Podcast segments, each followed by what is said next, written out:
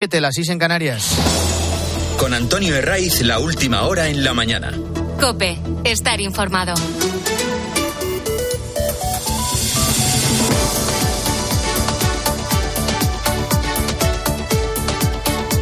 ¿Qué tal? Muy buenos días. Estás en la mañana del fin de semana de Cope. Hemos llegado al 11 de noviembre, en el que este día de San Martín nos trae su particular veranillo. No hay más que mirar los 27 que se esperan hoy de máxima en Castellón, o los 26 de Málaga y Valencia, o incluso los 22 que pueden alcanzar en las horas centrales del día en Zaragoza. Dejamos por unos días ese tren de borrascas que nos viene acompañando casi sin descanso.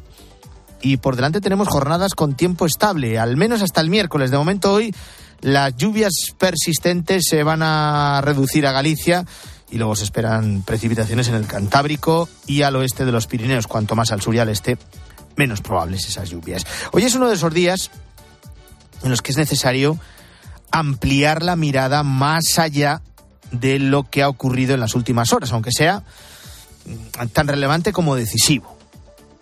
Lo que ha pasado y que te venimos contando.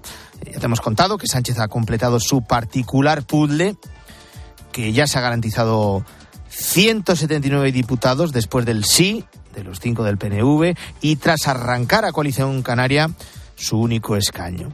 Esto estaba cantado y no sorprende a nadie. Ahora, con la investidura ya encarrilada, solo queda esperar a que Francina Armengol, la presidenta del Congreso, convoque el Pleno, que se prevé para la próxima semana. Cuanto antes mejor, no sea que alguno se arrepienta. Esto será lo inmediato. Pero ya digo, conviene poner las luces largas porque la estrategia de Pedro Sánchez, lo que es marca de la casa, es embarrar todo de tal manera que no dé tiempo a asimilar ni mucho menos a digerir lo que han firmado con los separatistas. ¿Quién se revela hoy o quién se acuerda de lo de los indultos a Junqueras y compañía? En aquel momento Sánchez ya traicionó su palabra porque había dicho que jamás lo haría. ¿Quién se acuerda de la eliminación del delito de sedición o del de abaratamiento del de malversación? Lo mismo. Que todo esto se olvide con rapidez ocurre porque, sin apenas respiro, a un escándalo le sucede otro mayor. Y no hay que irse siquiera tan atrás. No ha pasado ni un mes. Ni un mes de la foto entre Pedro Sánchez y la portavoz de Bildu, condenada por enaltecimiento de ETA, y en el PSOE ya la dan más que por amortizada. Como si hubiera sido un accidente. Por cierto, siguen sin desvelar los compromisos que adquirieron en ese encuentro con los herederos del brazo político de ETA. Ahora ha llegado el más que previsible acuerdo con el PNV en la semana en la que el PSOE ha garantizado a los separatistas catalanes la amnistía total, asumiendo lo del mediador internacional para negociar un referéndum y uno de los asuntos que más ha alertado a la justicia, que es la creación de comisiones parlamentarias para investigar a jueces a los que acusan de prevaricar en el proceso contra los golpistas del 1 de octubre. Por eso lo último del PNV lo han vendido ya sin, sin dolor, sin aspavientos, sin ponerse ni medio colorados. Tampoco lo han hecho anteriormente. Pero han presentado el acuerdo con el PNV con un... ¿Y qué más da? Si el sapo anterior que nos hemos tenido que tragar ha sido gigantesco. Pues no, no, da igual. ¿Qué ha pactado Sánchez con Ortúzar, con el presidente del PNV? Con el que, por cierto, eh, sí se ha hecho la foto. Todo un detalle. ¿eh? Con Puigdemont le dio así como, como asquito y evitó la foto porque ya habría sido demasiado salir de la mano con un fugado de la justicia. Pero con la derecha vasca no hay problema. Sus cinco votos lo merecen. En el acuerdo no aparece la palabra autodeterminación, no hablan estrictamente de referéndum, pero sí recuperan una reivindicación histórica de los nacionalistas vascos. Y no es otra que el reconocimiento del País Vasco como nación el reconocimiento nacional de Euskadi. Bueno, ese es el compromiso que ha firmado Pedro Sánchez, literal, reconocimiento nacional de Euskadi para que una vez obtenga el aval del Congreso sea ratificado por el pueblo vasco, esto también literal. Y todo firmado. Y todo en un acuerdo bilateral al que no le piden opinión al conjunto de los españoles, faltaría más. Y en un acuerdo bilateral que cuestiona a cada paso que da el PSOE el actual modelo del Estado, que ellos mismos, por cierto, los socialistas, han contribuido a crear desde 1978, o para ser más precisos, desde 1975. El PNV ha sido el penúltimo en dejarse seducir por Sánchez y lo ha hecho también con un botín no menor. Aparecen más competencias para la Archancha, 100 millones de euros para la adaptación del euskera a la era digital y una treintena de transferencias que el PNV considera que están aún pendientes. Entre ellas, la gestión de la seguridad social. Y aquí surge una pregunta. ¿Para qué quieren los nacionalistas vascos hacerse cargo de las pensiones cuando en esta comunidad el sistema tiene un déficit anual de 4.000 millones de euros? este déficit viene a ser la diferencia entre lo que recauda por las cotizaciones y lo que paga en todo tipo de prestaciones. Se han dado de plazo dos años. Y ahí, no tengan duda, van a presionar para que la fiesta, para que ese agujero pendiente lo paguemos entre todos los españoles. Y asumir así, sin coste alguno, las transferencias de la seguridad social. Y luego, un asunto más, que pasa por reconocer las pensiones y el resto de prestaciones sin someterse a criterios de gestión unificados para todo el territorio nacional. Por eso quieren las competencias estas de la seguridad social. Hacer lo que les venga bien en función de sus intereses. También es una reivindicación de los nacionalistas vascos, incluida en el propio Estatuto de Guernica. Hasta ahora en el PSOE les habían dicho que no era posible. No hace ni tres meses lo hacía el propio ministro de Seguridad Social, que ha empezado a comprar papeletas para sumarse a la larguísima lista de los del cambio de opinión. Y cuando se lo recordaban, lo que había venido diciendo hasta ahora el ministro de la Seguridad Social, José Luis Escribá, Ortúzar, el del PNV, trataba de tirar de ironía. No, no, no es posible. Hay sentencias del Tribunal Constitucional y yo creo que es un tema bastante aclarado. La seguridad social es una política única, estatal, eh, y, y, seguirá siendo así. Probablemente al señor Escribá no le gusta, pero a mí tampoco me gustan tantas cosas, ¿no? ¿Eh? Y las acepto. Está firmado y es literal. En los dos primeros años de la legislatura se procederá a la negociación y a efectuar los traspasos correspondientes de las materias pendientes de transferencia, según el listado acordado. Y ahí, en lo pendiente, el PNV pone en un lugar prioritario la seguridad social. Por eso la denuncia de los inspectores de trabajo es clara. Rompe la solidaridad del sistema y la igualdad de todos los españoles. Un asunto más para que luego los socialistas hablen de justicia social y de justicia fiscal también entre territorios. Al poco de firmar lo que está firmado, que no es un estudio, porque ahí queda el compromiso de ejecutarlo, salió María Jesús Montero y negó que lo fueran a aplicar. No se ha singularizado nada respecto a seguridad social en el acuerdo que esta mañana se ha eh, eh, rubricado, en el que, por supuesto, el Gobierno se tiene que comprometer al desarrollo del Estatuto de Guernica. Hay muchos empeñados en intentar leer de los acuerdos aquello que no pone. Pues el PNV lo dan por hecho y esta es la prueba de que la legislatura va a estar marcada por pulsos permanentes entre Sánchez y los separatistas acercándole al precipicio en cuanto empiece la legislatura. ¿Quién le ha dado ese último escaño para sumar un total de 179? Coalición Canaria. Estos son los mismos que aseguraron que no participarían en una investidura que llevara al gobierno a Vox o a Sumar. Así que también hay otros que han cambiado de opinión. A Sánchez no le hacía falta el escaño de este partido, pero ha buscado un titular que recoge con obediente disciplina el periódico El País. Sánchez teje una mayoría transversal frente a PP y Vox. Mayoría transversal. Es decir, PP y Vox están solos. Y no son capaces de pactar absolutamente con nadie. Nosotros sí. Somos tan eficientes, somos tan buenos negociadores, que reunimos apoyos a nuestra izquierda, más hacia nuestra izquierda y también hacia la derecha, aunque sea esa derecha supremacista catalana o los nacionalistas del PNV. Y luego, bueno, lo de los canarios no se queda solo en ese argumento, en la mayoría transversal. Consiguiendo el escaño de los de Coalición Canaria, Sánchez también busca desestabilizar el propio gobierno autonómico del archipiélago entre este partido y el Partido Popular. El apoyo de este de Coalición Canaria, de su único diputado, aunque hayan anunciado que dirán que no la amnistía, no sorprende. Tenían que pescar también en el mercado persa de la negociación y decir qué hay de lo mío.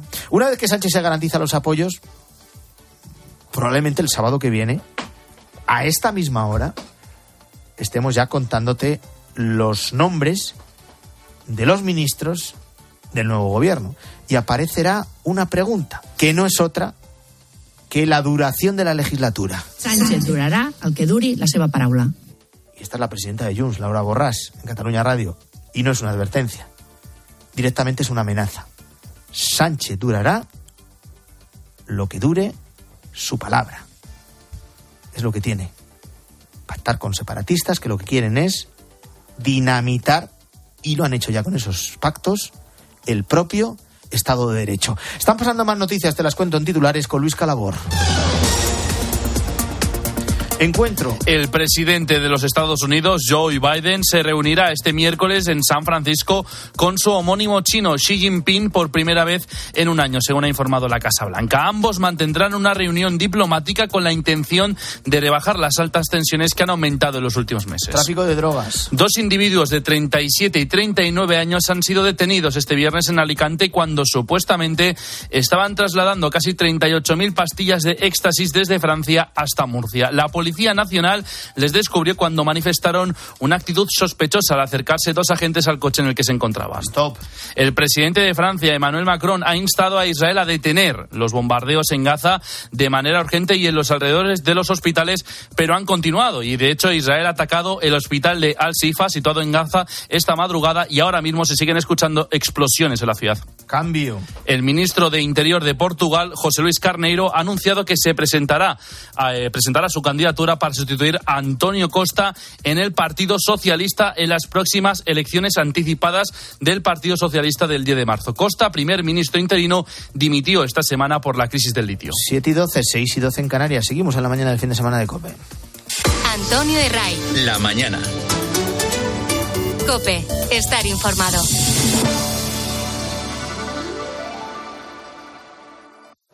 Tiempo de cine. Eso me ha pasado a mí, que ha llegado un momento que no me entera de la película. Tiempo de moda. La pata del pantalón, eh, aquello que se llama pata de elefante en los años 70. Tiempo de risas. Le fises a Miguelito, ahora va a Miguelito y le pregunta, ¿por qué no has celebrado luego? tiempo de amigos. Tiempo de ciencia. El tiempo. Por cierto, ¿está lloviendo hoy en Sevilla o no? no? Ahora mismo no, está lloviendo toda la mañana. Y todo lo tienes en tiempo de juego. Este sábado, Real Madrid, Valencia. Y el domingo, Fútbol Club Barcelona Deportivo a la vez. Atlético de Madrid, Villarreal y Sevilla, Betis. El que quiera radio, que venga tiempo de juego. Tiempo de juego con Paco González, Manolo Lama y el mejor equipo de la radio deportiva. Un año más, el número uno del deporte. Buenos días. El número premiado en el sorteo del cuponazo celebrado ayer ha sido 70.674 70674 serie 92092. Puedes consultar el resto de los números premiados en juegos11.es. Hoy tienes una nueva oportunidad con el sueldazo del fin de semana. Recuerda que hoy sábado día 11 se celebra el sorteo 11 del 11 de la 11, con un premio de 11 millones de euros y 11 premios de un millón. Cómpralo ya. A todos los que jugáis a la 11, bien jugado. En el Día Mundial del Shopping del Corte Inglés, las zapatillas casual de mujer New Balance 237 V1 antes costaban 99,95 y ahora 59,95 euros. ¿Esos son 10 euros menos? No, 40. ya, ya lo sé. Cede a la tentación. Miles de productos a precios irresistibles. Del 9 al 12 de noviembre, solo en el Corte Inglés. Antonio Herray. La mañana. Cope. Estar informado.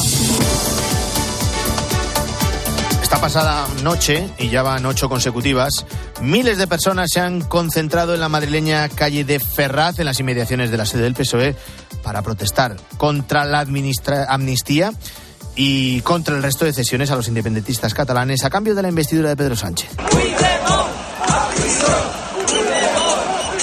La de este viernes ha sido menos numerosa que la concentración del jueves, que fue el día en el que se anunció el acuerdo entre socialistas y Junts. A partir de las 11 de la noche la situación se ha vuelto tensa. Esto es la tónica habitual, cuando solo quedan los radicales al frente de la concentración. Allí ha estado Álvaro García protesta pasada por agua y que ha terminado sin grandes disturbios. Durante un par de horas se ha vivido un ambiente festivo. Un joven con un bombo subido a una escalera marcaba ese ritmo eh, del griterío en primera fila. Sin embargo, con el paso de las horas, la situación ha ido cambiando. Los radicales han tomado la cabecera y han pasado a entonar cánticos racistas y homófobos, también contra la monarquía y contra el Partido Popular. Esa tensión ha aumentado hasta el punto de que han empezado a lanzar eh, innumerables petardos contra los periodistas, también contra los antidisturbios en primera fila justo detrás de la valla han tenido que ponerse los cascos y sacar los escudos. También los manifestantes han lanzado botellas de cristal, bengalas, todo tipo de objetos que encontraban en el asfalto de Madrid. Los encapuchados también han quemado un cartel con la cara de Pedro Sánchez y ante esa agresividad los agentes han pedido a la gente que se marchara eh, han aguantado sin intervenir hasta que poco a poco los manifestantes han abandonado la zona. Delegación del Gobierno dice que 4.000 personas han pasado por aquí, por Ferraz. Los manifestantes, eso sí, dicen que volverán quieren una movilización permanente. No solo en Ferraz, en Madrid ha habido grandes concentraciones esta tarde. Cerca de medio millar de personas han cortado el tráfico en las puertas de la subdelegación del gobierno en Málaga, donde se celebraba un encuentro bilateral entre Pedro Sánchez y el canciller alemán Olaf Scholz. Este era el momento en el que la comitiva de Sánchez abandonaba la reunión y ese medio millar de personas increpaban a la salida al presidente del gobierno en funciones. Por cierto, una novedad de cara a las manifestaciones que ha convocado el PP mañana domingo al mediodía en las principales ciudades. Se suma Vox y es la primera vez en mucho tiempo que los dos partidos del centro derecha español van de la mano. El reparto de cesiones a los socios eh, le ha llevado a Sánchez a comprometer una ley de amnistía, un mediador internacional o una futura ruptura de la caja única de la seguridad social. Ricardo Rodríguez, buenos días. Buenos días. Pedro Sánchez ha despejado su reelección como presidente el próximo jueves, sumando 179 apoyos, un margen de tres votos por encima de la mayoría absoluta. En el camino a garantizarse la gobernabilidad, el candidato socialista ha pagado toda una retaíla de peajes, incluidos mediadores internacionales, para verificar acuerdos. El registro conjunto en el Congreso de la ley de amnistía por el bloque del sí, con la salvedad de la incorporación final de Coalición Canaria, representará el obligado paso previo a la investidura. La Moncloa oculta todavía el contenido de ese borrado total del proceso, amparándose en detalles técnicos. Los portavoces oficiales se muestran desafiantes y anticipan que la opinión pública va a aburrirse de oír hablar a Sánchez de la medida de gracia. Sin embargo, el círculo presidencial revisa las distintas carpetas con los ministrables del futuro gobierno porque las metas volantes habrán de suceder con máxima celeridad. Esa es la pretensión de la sala de máquinas para centrar el foco en la acción de un ejecutivo en una legislatura muy turbulenta. Y en el PSOE las críticas son reducidas, casi únicas en público. Se limitan al presidente de Castilla-La Mancha, Emiliano García Paje, que vuelve a alzar la voz contra esos pactos y amaga ahora con recurrir el pacto fiscal al que ha llegado su propio partido con Junts. Más allá del ruido que nos lleva a todos a estar muy preocupados, más allá de las alaracas y más allá de las opiniones, más allá de eso, tengan en cuenta una cosa que no es ni aviso ni amenaza. Si hay que ejercer recurso, lo haré. Si hay que plantear batalla, lo haremos. Pero no vamos a pasar por porque sinceramente se haga una relectura de la Constitución española. No vamos a pasar, pero se queda en eso, en palabras, solo en palabras, y es lo que le pide el Partido Popular, que haga más. El PSOE de Castilla-La Mancha tiene ocho diputados en el Congreso y la oportunidad de decir no a las cesiones, a las humillaciones de Pedro Sánchez con los separatistas catalanes. Cuca Gamarra, secretaria general del PP, advierte a Paje de que si quiere dar la batalla, que lo haga. Mañana dice será tarde. Sobre Paje, pues él es el que ha dicho que si tiene que dar la batalla, la dará. Este es el momento de que lo demuestre, que se deje de palabras huecas y que pase a los hechos. Porque esto es ahora. Y mañana será tarde y el que no haya plantado batalla ahora pudiéndolo hacer, será tan responsable como Pedro Sánchez. Las críticas al PSOE por esas cesiones a los partidos independentistas también llegan desde Bruselas. La Comisión Europea ha pedido al Gobierno el borrador de la ley para tener información. Eric Mamer es el portavoz de la Comisión Europea. Para ser claros, no se trata de cuál es el objeto de la ley, sino del texto de esa ley. ¿Qué hay en ese texto? Es lo que miraremos. Y quien se ha sumado a la reflexión, en este caso moral, sobre la amnistía, es el obispo de Valladolid, Luis Argüello. Cree que en el fondo subyace una corriente cultural que hace un elogio desmedido de la autonomía y la autodeterminación personal. Además, Argüello cree que no es de extrañar la gran preocupación que hay en la sociedad española con este asunto, pero pide no exacerbar las posiciones. Eso sí cree que es fundamental que cada persona asuma su responsabilidad cívica. Reflexiona también sobre el exceso de forofismo que ve en la política española. Tengo la impresión de que los españoles en materia política funcionan mucho a nivel de tertulia deportiva, que son forofos de un club y haga lo que haga su club. Como es mi club, nunca es penalti lo que pita el árbitro contra mi club, nunca juega mal mi equipo y aunque juegue mal, si gana de penalti, aunque sea en tiempo de descuento y de penalti injusto, me quedo contento.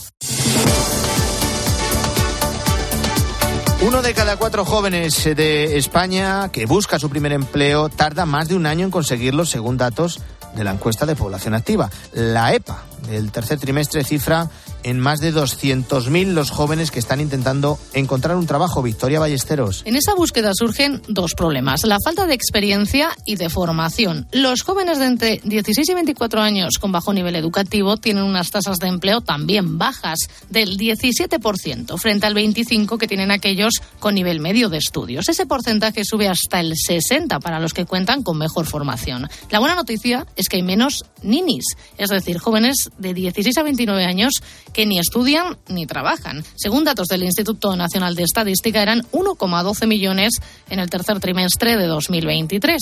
Esos son 22.000 menos que en el mismo periodo del año anterior. Y hay más sisis, los que trabajan y estudian, 100.000 más hasta rozar el millón. Hablando de jóvenes, a ellos el término cashback, cashback, sí les es familiar. Según el Banco de España, en un estudio sobre hábitos en el uso del dinero en efectivo, revela que tan solo el 14% de los españoles sabe lo que es. Eh, básicamente consiste en usar un comercio eh, como un cajero automático. Tú imagínate que vas a comprar un jersey y cuando vas a pagar cuesta 10 euros, pero que te cobre 30 para darte 20 euros en efectivo. Ahora bien, para esto se necesita una tarjeta específica, como ha contado en la tarde el profesor de economía Fernando Trías de Bes. Las cuentas corrientes cashback son aquellas que habilitan a las tarjetas que cuelgan de esa tarjeta a poder recibir dinero de los comercios. Entonces dices, ah, pues yo no la tengo, pues tendrás que ir a una entidad financiera, abrir una cuenta corriente cashback y luego solicitar una tarjeta de crédito vinculada a esa cuenta cashback. Antonio de Ray. La mañana. Cope, estar informado. Este fin de semana vamos a tener una tregua en cuanto al frío, en cuanto a las lluvias que hoy se reducen a Galicia y algunos puntos del Cantábrico, al menos las intensas, llega al conocido como veranillo de San Martín. Un fenómeno que se produce a mediados de noviembre y que trae una subida generalizada de las temperaturas, por encima de los 25 grados prácticamente en todo el levante, e incluso también por encima de los 27, 28 en algunos puntos del sur aunque la borrasca Elisa seguirá dejando importantes lluvias en el norte. Allí las zonas de costa continuarán en alerta por fuerte viento y oleaje. Es la previsión de la Agencia Estatal de Meteorología. Su portavoz es José Luis Camacho. Un aumento de las temperaturas hasta valores por encima de las habituales, especialmente en esta mitad sur y en el litoral mediterráneo. En la mitad norte se mantendrán las condiciones de cielos nubosos, con pasos de algunos frentes, dando lugar a precipitaciones, sobre todo a principios del sábado y en los sistemas montañosos. En Galicia esas precipitaciones pueden ser de moderadas a fuertes, y también en el litoral cantábrico con menos intensidad. Fin de semana, ya buen seguro que entre tus planes puede estar ir al cine, al teatro, a un concierto a un musical. Cualquier oferta es buena para salir de casa. Más de 7 millones y medio de personas asistieron el año pasado a algún tipo de espectáculo en España. Madrid y Barcelona concentran el foco de esta oferta. Sefi García. La infraestructura y la programación convierten a las dos comunidades en referentes culturales. Según el informe de la SGAE, sumaron casi el 60% de los espectáculos que se programaron en nuestro país. Espectáculos para todos. Fui a un musical en Madrid y a un par de conciertos de orquesta en el Auditorio Nacional. Madrid acumuló 2.800.000 espectadores, el doble que Cataluña, en teatro y sobre todo en musicales, que han convertido a la capital en un polo de atracción turística. Rubén Gutiérrez es el director general de la Fundación SGAE. En Madrid hay una presencia cada vez mayor de espectáculos de muy gran formato, ¿no? Y muchos espectáculos de naturaleza musical tienen una capacidad de atraer muchísimo público. Pincha, sin embargo, en la música en directo, sobre todo en macrofestivales, porque no tiene la infraestructura que Cataluña sí posee. En la infraestructura y en la capacidad organizativa de grandes festivales de música popular, ¿no? Eso, por ejemplo, pues la Comunidad de Madrid no lo tiene. La música popular en directo sumó 25 millones de espectadores, a la cabeza Andalucía, seguida de Cataluña y de Madrid. Por cierto que si tu plan para este fin de semana es salir fuera de casa, fuera de tu ciudad, fuera de tu provincia, y si te estás yendo de viaje en coche, tienes que echar gasolina, que sepas que sigue bajando, lo hace levemente. De media en nuestro país, llenar un depósito medio de 55 litros de gasolina cuesta 89 euros, 88 si es de diésel. El precio de las gasolinas sigue la tendencia que marca el petróleo, que ha experimentado un descenso desde finales de septiembre. Esta semana el barril de Brent que es el indicador de referencia en Europa, se situó por debajo de los 80 dólares el barril. Una cifra que no se veía desde finales de julio y que queda por debajo del máximo de 95 dólares que se alcanzó el 27 de septiembre. Antonio de Ray. La mañana. Escuchas Cope. Y recuerda, la mejor experiencia y el mejor sonido solo los encuentras en cope.es y en la aplicación móvil. Descárgatela. Mano Mano. Para las obras de los más pro, la solución es Mano Mano Pro. A los profesionales no nos gusta perder el tiempo buscando material entre mil estanterías y pasillos. En realidad nos encantaría que alguien lo hiciera en nuestro lugar. En Mano Mano Pro te asesorará nuestro equipo de expertos en tus compras de lunes a viernes de 8 a 6. Mano Mano. Mano Mano Pro. Trabajamos duro contigo. ¿Por qué las cosas que más valoramos las decimos despacio? ¿Os quedáis a cenar? ¿Vemos una peli? Con un viñal Bali. Los momentos que valen deberían durar más. Viñal Bali, por las cosas que valen.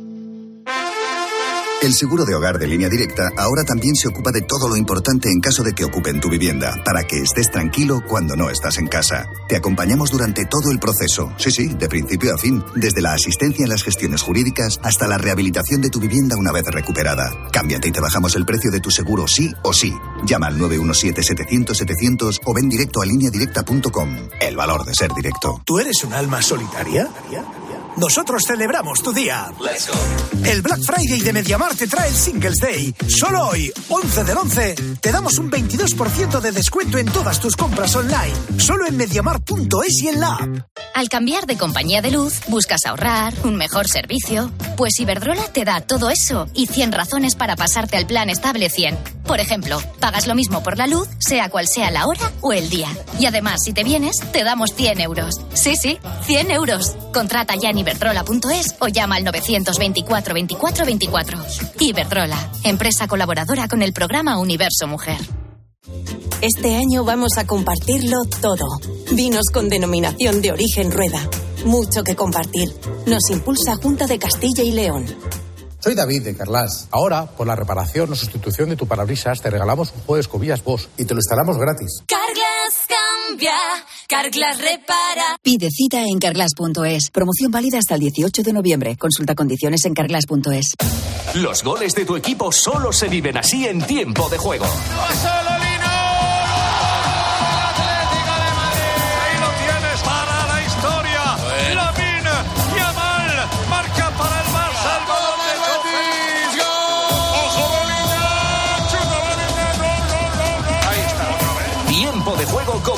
González, Manolo Lama y el mejor equipo de la radio deportiva. Un año más, el número uno del deporte.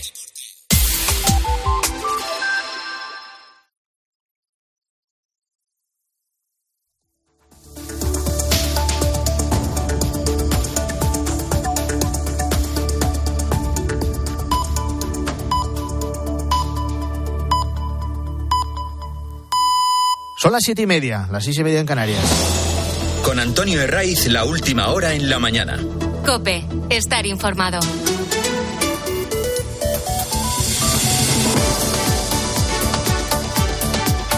Muy buenos días, seguimos en la mañana del fin de semana de Cope en este día de San Martín, que es 11 de noviembre. Enseguida hablamos, seguimos hablando sobre los últimos acuerdos a los que ha llegado Sánchez, con los que se asegura su investidura y esos 179 diputados. Enseguida hablamos de lo del PNV, de lo de Coalición Canaria, también de la resaca que deja el acuerdo firmado con Junts, resaca que se va a prolongar prácticamente durante toda la legislatura y lo vamos a comprobar y lo vamos a sufrir también. Antes, en este sábado, en este 11 de noviembre, hay que fijarse en la guerra entre Israel y Hamas. Se cumplen hoy cinco semanas de ese ataque de los terroristas palestinos, de los terroristas de Hamas, por tierra, mar y aire, contra objetivos israelíes.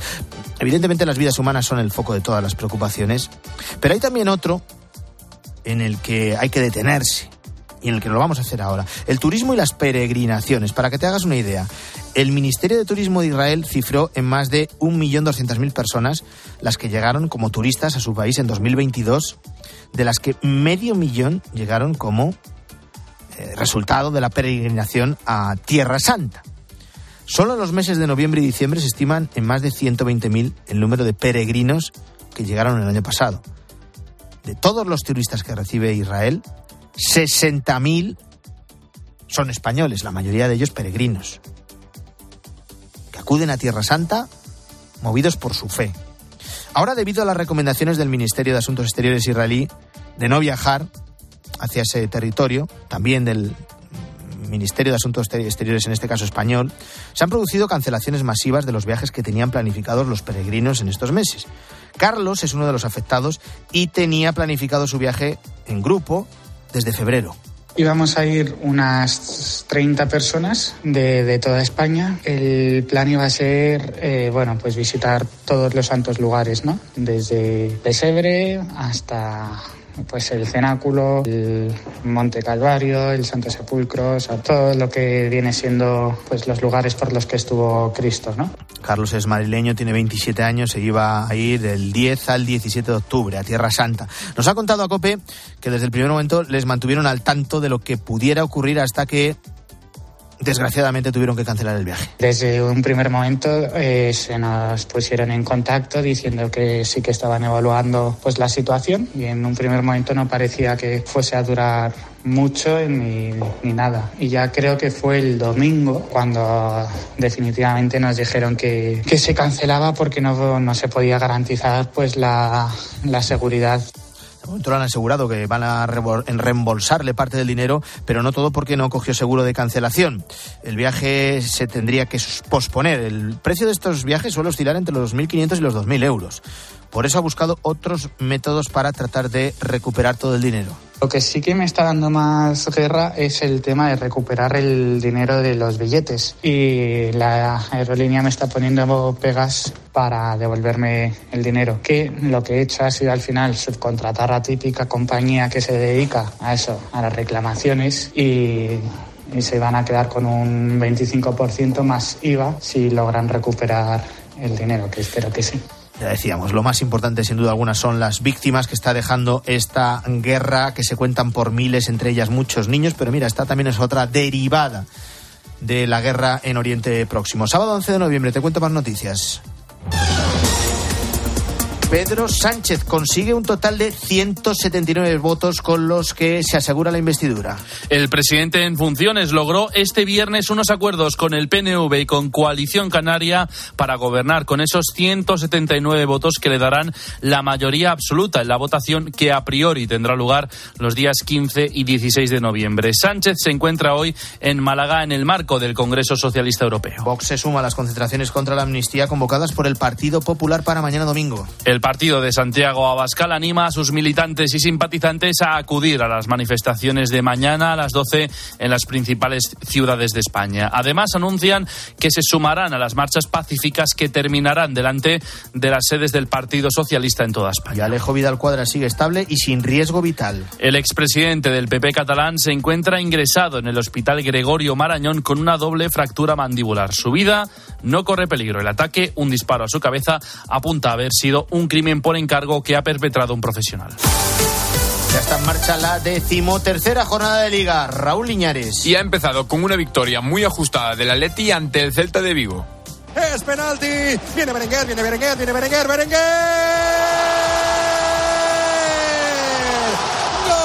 Este es el gol de Berenguer que le dio los tres puntos al conjunto bilbaíno. El resultado final fue de 4-3 y le sirve a los de Ernesto Valverde para acercarse a la Champions. Por otro lado, el Celta sigue con su mala racha en puestos de descenso. Hoy continúa la jornada de Liga, a las 2 se juega el Rayo Girona, a las 4 y cuarto la Almería Real Sociedad, a las 6 y media dos partidos, el Granada Getafe y el Osasuna Las Palmas, y a las 9 cerramos la jornada de sábado con el Real Madrid Valencia. Toda la jornada de Liga y las novedades del deporte te las contamos en tiempo de juego a partir de la una. La próxima semana no habrá Liga porque habrá parón de selecciones. Y este viernes Luis de la Fuente dio a conocer la lista de convocados. Riquelme es la gran novedad de la lista, mientras que Bryce Méndez e Isco destacan entre las ausencias. Y en MotoGP carrera el sprint en el Gran Premio de Malasia a partir de las 8 de la mañana. 7 y 36, Guillermo Vila, buenos días de nuevo. ¿Qué tal, Antonio? La prensa hoy pone el semáforo en verde a una legislatura que se antoja convulsa. Sí, la legislatura de la ruleta rusa de Sánchez y Puigdemont titula El Mundo. Recuerda este diario que España se embarcará a partir de la próxima semana en una etapa política inédita. Precisamente en este periódico, Carlos Segovia explica el detalle del pacto avanzado ayer entre el PSOE y el PNV, que pasa por generar, dice, una expectativa falsa. Es, titula, El timo de la cesión de la seguridad social. Más grave lo ve ABC, que titula El traspaso de la seguridad social al gobierno vasco amenaza con romper la caja única de las pensiones. Precisamente una de las palabras que más leemos en los periódicos del sábado es desigualdad. Y es que los pactos de Sánchez proyectan una España fiscal de segunda, titula El Mundo. Extremeños, andaluces o canarios tendrán peores hospitales y colegios que comunidades más ricas pagando más impuestos. Hablando de tasas, se explica la razón que la cesión a Cataluña de los impuestos le daría 28.000 millones de euros. En esta misma línea, leemos en The Objective la cesión fiscal de Sánchez a Junts dejará sin financiación a Castilla-La Mancha y Asturias. Y al presidente de Castilla-La Mancha mira precisamente hoy la portada de ABC. Paje renuncia a dar el paso. Critica a este periódico que se quede en la protesta retórica. Todavía está tiempo de pasar de las palabras a los hechos. Y vuelven a los periódicos las imágenes durísimas de la guerra en Oriente Próximo. Vemos en La Razón fotos terribles de cuerpos inertes en las inmediaciones del Hospital Shifa de Gaza, centro ayer de los ataques israelíes. Explica ABC que el ejército cree que los terroristas de Hamas esconden sus centros de operaciones en el subsuelo de los hospitales. La reacción de Hamas, explica La Razón, pasa por utilizar los vídeos de los rehenes como parte de la guerra psicológica. Los terapeutas advierten del deterioro de la moral israelí. Gracias, Guillermo. 7 y Adiós. 38.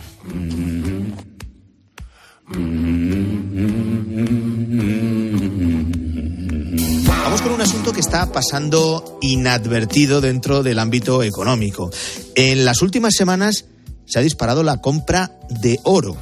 Este metal precioso actúa como valor refugio en tiempos de incertidumbre y la situación geopolítica unida a acontecimientos y, y a hechos puntuales como la pérdida mm, de valor del dinero por la inflación y la baja rentabilidad de otros recursos financieros han hecho que se vuelva a este patrón.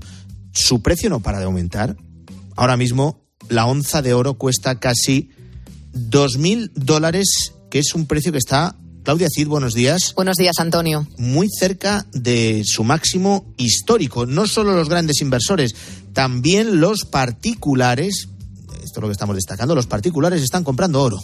Sí, en España el 44% de los ciudadanos pues dicen que se plantean invertir en oro en un futuro, pero es que esto no es nada comparado con lo que ocurre en Estados Unidos, donde una prestigiosa cadena de supermercados pues ha sacado lingotes a la venta y ojo, porque se, agotan tan rápidamente hasta tal punto que han tenido que limitar las ventas a dos lingotes por cliente.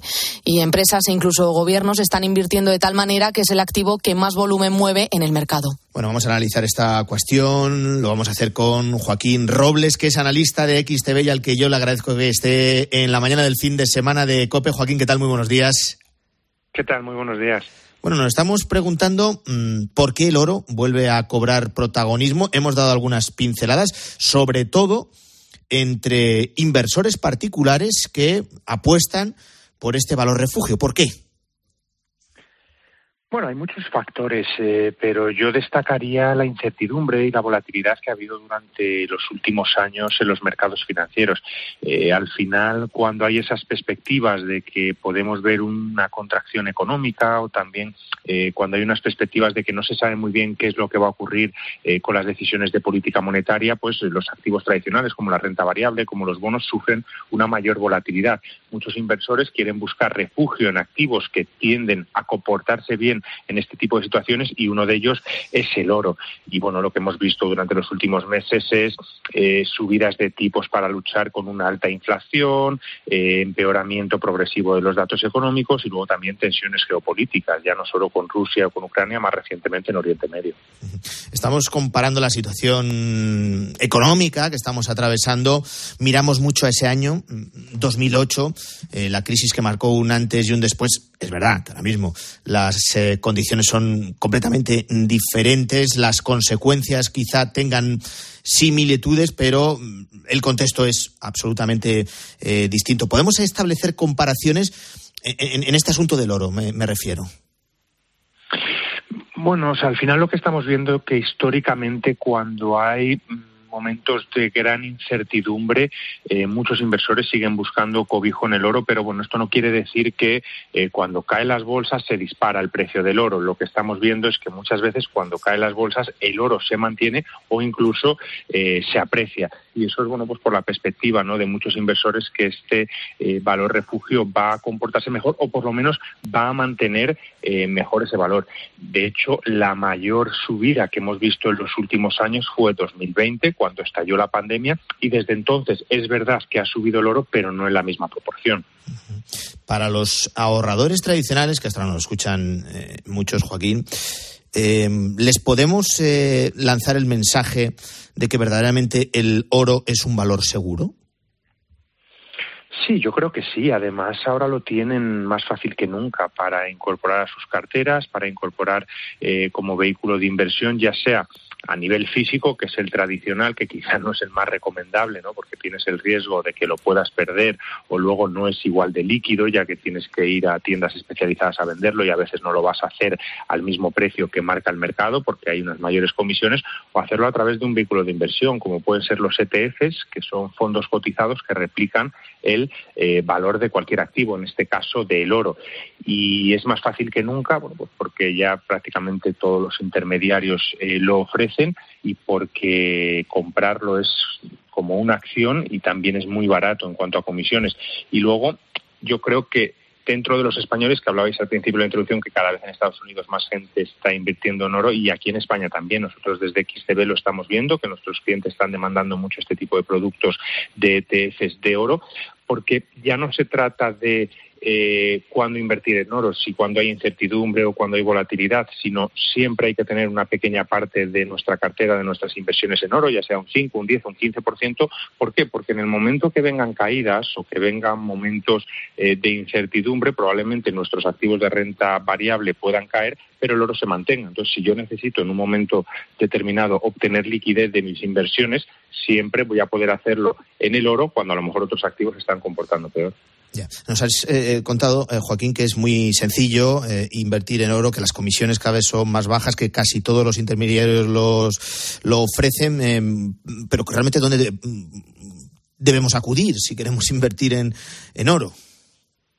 Bueno, pues como te comentaba, eh, la primera de ellas sería la compra física, que eso es más complicado porque son tiendas normalmente que hay a pie de calle que se especializan en comprar y vender oro, pero que quizá a lo mejor ahí habría que tener un mayor conocimiento. Y luego yo creo que la más tradicional es a través de un intermediario financiero. Por ejemplo, nosotros desde XTB eh, ofrecemos el ETF del oro. Es un fondo cotizado que eh, bueno pues funciona igual que una acción. Eh, tú compras 100 euros, 500 euros o 1000 euros en oro y se va a mover eh, exactamente igual que lo va a hacer el oro y lo puedes tener bueno, con tus acciones o con tus demás ETFs eh, dentro de tu cartera de inversión. De hecho, nosotros ahora hemos lanzado eh, planes de inversión, que es un ahorro eh, periódico y puedes elegir entre más de 300 ETFs ¿no? a la hora de configurarlo y uno de ellos precisamente es el oro, por si quieres hacer esa inversión periódica en oro, porque bueno, piensas que es un activo que siempre va a mantener su valor. Bueno, pues el oro como valor refugio en, en tiempos de incertidumbre y en momentos como el que estamos atravesando también ahora. Joaquín Robles, analista de XTV, gracias por estar en la mañana del fin de semana de COPE. Un abrazo. Igualmente, muchas gracias. ¿Y tú qué piensas? Escríbenos en Twitter en arroba cope y en facebook.com barra cope. Celebra con Sephora este Singles Day y enamórate de tus marcas favoritas con hasta un 25% de descuento en Benefit, Charlotte Tilbury, Lancome, Fenty y muchas más en Sephora.es. Y hoy, en nuestras tiendas al unirte a nuestro programa de fidelidad. Brilla con tu luz. Sephora, the unlimited power of beauty. Este otoño, más que nunca, la montaña te llama. ¡Chiruca! A ti y a tus chirucas. Las botas súper cómodas y ligeras con forro interior Boretex impermeable y transpirable. Suelas técnicas Vibram y sistema de cierre BOA. Y si llevas mochilas, calcetines o bastones chiruca, bueno, bueno. ¡Chiruca! La aventura te llama. Sabemos lo importante que es sentirse acompañado. Por eso en CaixaBank ahora cuentas con un préstamo para hacer realidad tus ilusiones. Solicítalo desde el móvil o a través de tu gestor. Infórmate en caixabank.es. CaixaBank, tú y yo, nosotros. Siempre que se mantengan las circunstancias económico-financieras del solicitante en el momento de la solicitud. Piensa en un producto. Y ahora imagina que te damos de regalo el 25% de lo que pagas por él para una próxima compra. Pues imagínate eso en más de 2.000 productos de Supercore, Hipercore y Supermercado El Corte Inglés. Por ejemplo, en todos los espárragos y pimientos y en toda la bodega. Increíble, ¿no? Supercore, Hipercore y Supermercado El Corte Inglés. ¿Qué necesitas hoy? Y hay un millón de euros en premios.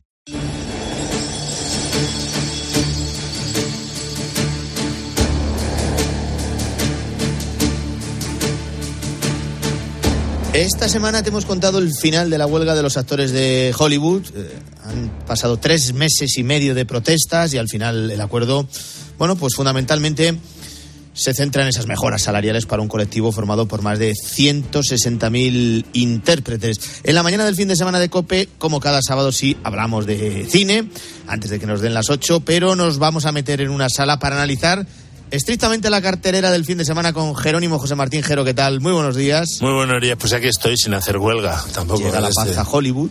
Eh, esto- y lo que llega también desde Estados Unidos, desde el universo cinematográfico de Marvel, es un nuevo estreno que no ha gustado en general a la crítica, que no te ha gustado a ti, y mucho me temo que tampoco a la taquilla. Y es que esta fantasía es más de lo mismo.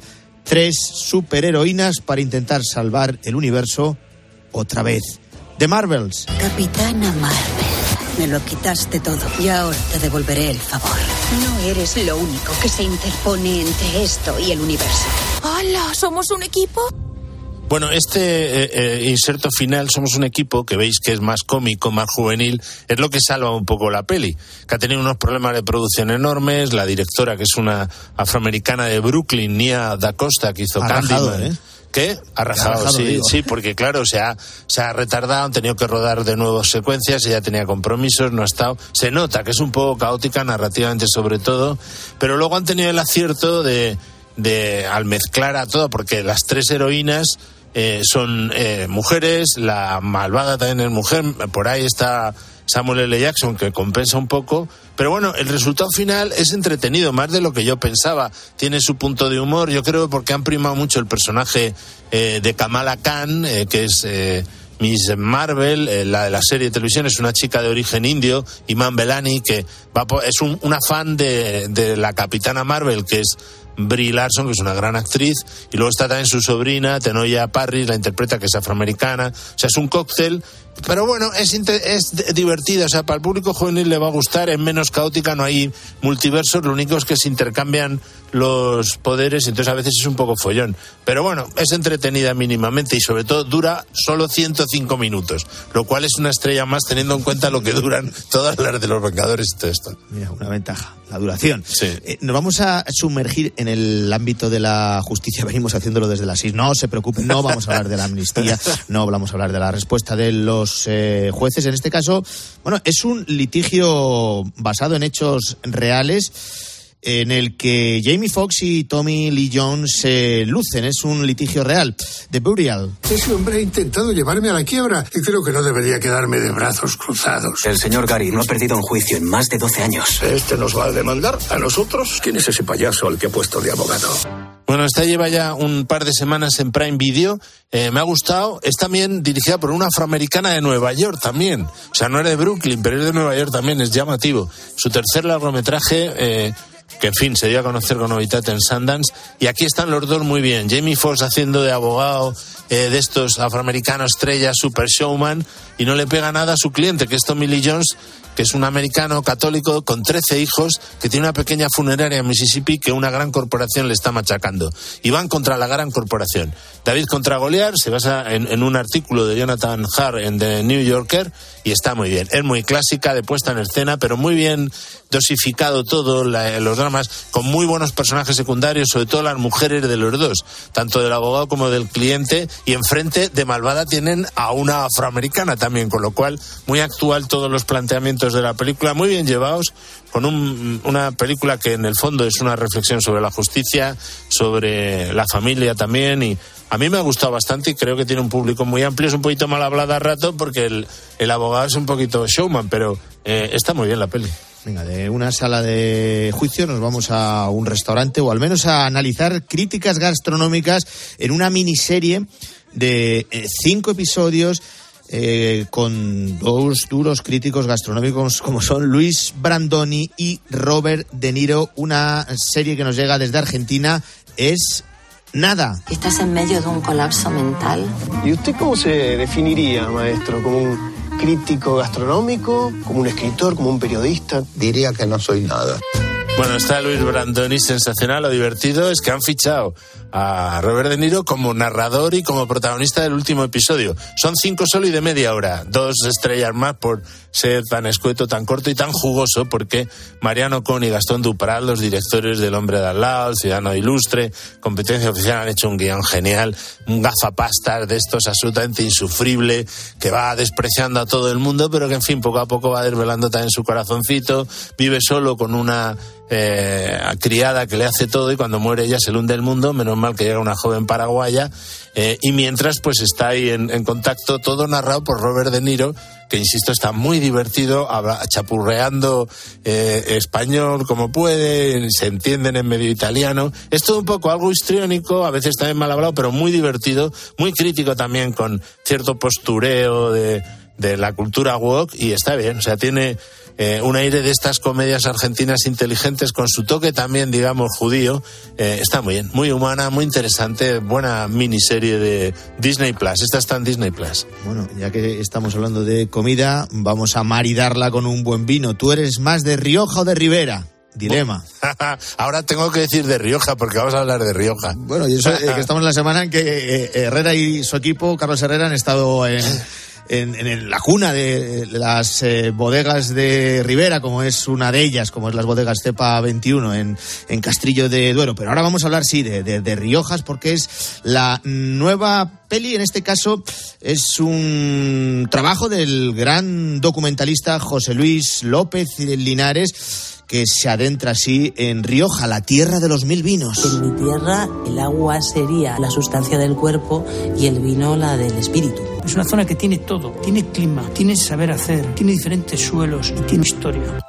Bueno, es buenísimo José Luis López Linares, que además es un director de fotografía, hizo El Sol del Membrillo con Erice, Iberia y Fados con Saura, no te digo nada, y luego ganó el, Goya con El Pollo, el Pez y el, el Cangrejo Real, y sobre todo hizo hace poco un documental magistral llamado España, la primera globalización contra la leyenda negra, y aquí también ancla mucho toda esa cultura vitivinícola de, de, La Rioja, también en la historia. Por ejemplo, tiene un pasaje sobre Santo Domingo de la Calzada como primera tasca en la que se sirve vino de Rioja. Interesantísimo. Muy buena peli eh, que va cogiendo lo clásico y lo moderno, las nuevas tendencias que hay también en Rioja. Eh, hombre, es una película de encargo y entonces eh, un poco agiográfica de todo lo de, lo de La Rioja, pero a mí me ha gustado un montón, la verdad, me parece un documentalista espléndido. Está en la línea, por cierto, de otro documental de esta semana que va a pasar un poco desapercibido, se llama Beato, el origen del sacobeo, de Jacobo Muñoz sobre Santo Toribio de Liébana. Interesantísimo, por cierto. Bueno, veo que no te ha gustado mucho lo de Coiset, lo nuevo de Isabel. No, Coixet, no, y tampoco amor. me ha gustado mucho lo de Patricia Fon, que tiene más opciones. El maestro que prometió el mar tiene una interpretación de Erika Auker fenomenal. Es la, la historia real de un maestro, Antonio Ibernajes, que fue depurado después de la Segunda Guerra Mundial. Digo, después de la Guerra Civil Española, pero es que, joder, toda su historia como maestro y todos sus planteamientos con los chavales son geniales, pero es que el contrapunto es una caricatura de nuevo de las derechas y tal, y el cura, que se llama primitivo, el cura, o sea, es, que es todo lo de siempre. O sea, es agotador, ¿no? Entonces Venga, una va- lástima. ¿eh? Lo que sí nos, nos gusta es la propuesta que nos vas a hacer de 13, que nos llevas. Bueno, a madrugar, ¿no? Porque nosotros ya eh, eh, llevaremos un buen rato despiertos. Mañana domingo a las 10 y cuarto, Los Reyes del Sol. Mira, esta es una película poco conocida, poco conocida. J. Lee Thompson, eh, el que hizo, eh, por ejemplo, Taras Bulba o Los Cañones de Navarone, con Jules Briner, que es como un anticipo, es un precedente de Apocalipto, porque es una historia ambientada en, la- en el México precolombino, con los mayas luchando contra aztecas y tal. eh, que, en fin, yo creo que Mel Gibson la vio. Es muy original, está bien hecha, tiene momentos muy brillantes, una secuencia final, sobre todo una batalla que vale la pena. Se basa en una novela de Elliot Arnold y es interesante como debate sobre el buenismo que a veces tiene cierto indigenismo, ¿no? Y lo cuestiona como lo cuestionó Apocalipto, con lo cual es una buena propuesta para el domingo, efectivamente, por la mañana. Sí, sí, Tenemos claro. a Peret también el domingo, eh, con Amor a todo gas, el mesón del gitano, toca ese día, y luego tenemos también Algún día te, mañana... te contaré, Jero, el día que yo llegué a tocar con Peret. Ah, sí, ¿en serio? sí, no sí, me fastidies. sí. Esas son palabras mayores. En los estudios Buñuel de Televisión Española. Fíjate, fíjate. Bueno, ¿y qué? El, el- el domingo tenemos también pues dos western notables y un muy buen drama bélico no reciente. Esto es. O sea, poquita cosa. Eh, vamos, poquita cosa para los que no les guste el western, para los que les guste el western, como son los, los espectadores de 3 de televisión, pues tenemos efectivamente Círculo de Fuego, Henry Hathaway, Caza Salvaje con Charles Bronson, o sea, y Lee Marvin, nada menos. Pero lo dejaremos como siempre en todo lo alto. Buen fin de semana, Jero. Igualmente, un abrazo enorme.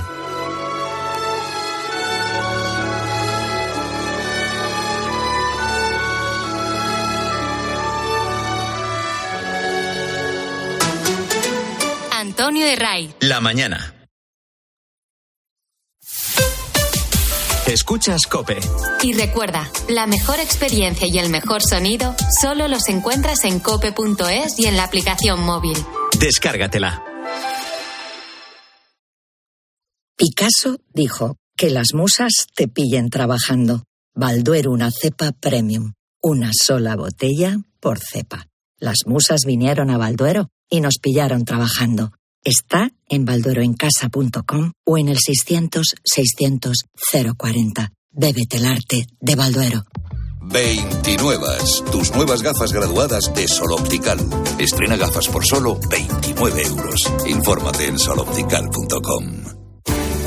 Los Caffeine Days llegan a HSN del 8 al 12 de noviembre. Aprovechate de hasta un 65% de descuento en productos con cafeína y en complementos termogénicos. Amplio catálogo con envíos gratis desde 24,90 euros. HSN. Nutrición de calidad para una vida sana.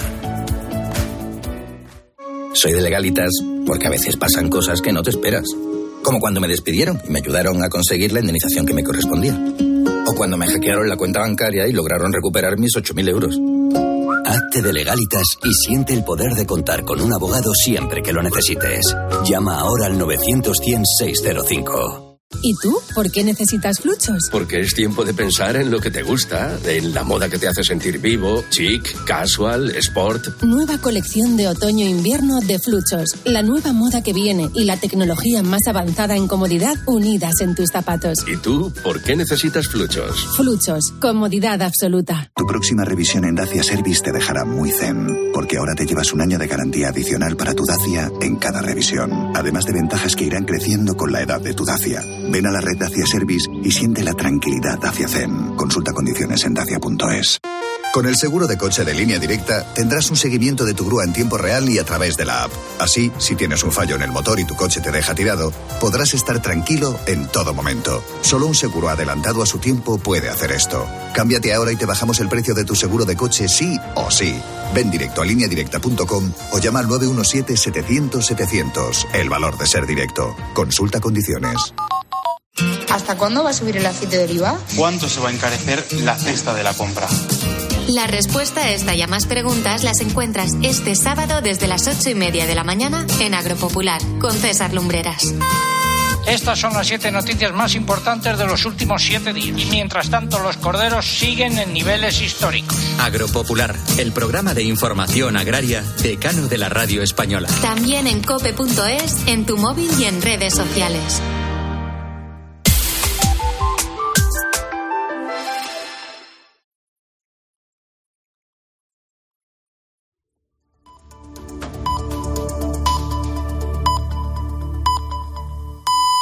Son las 8, las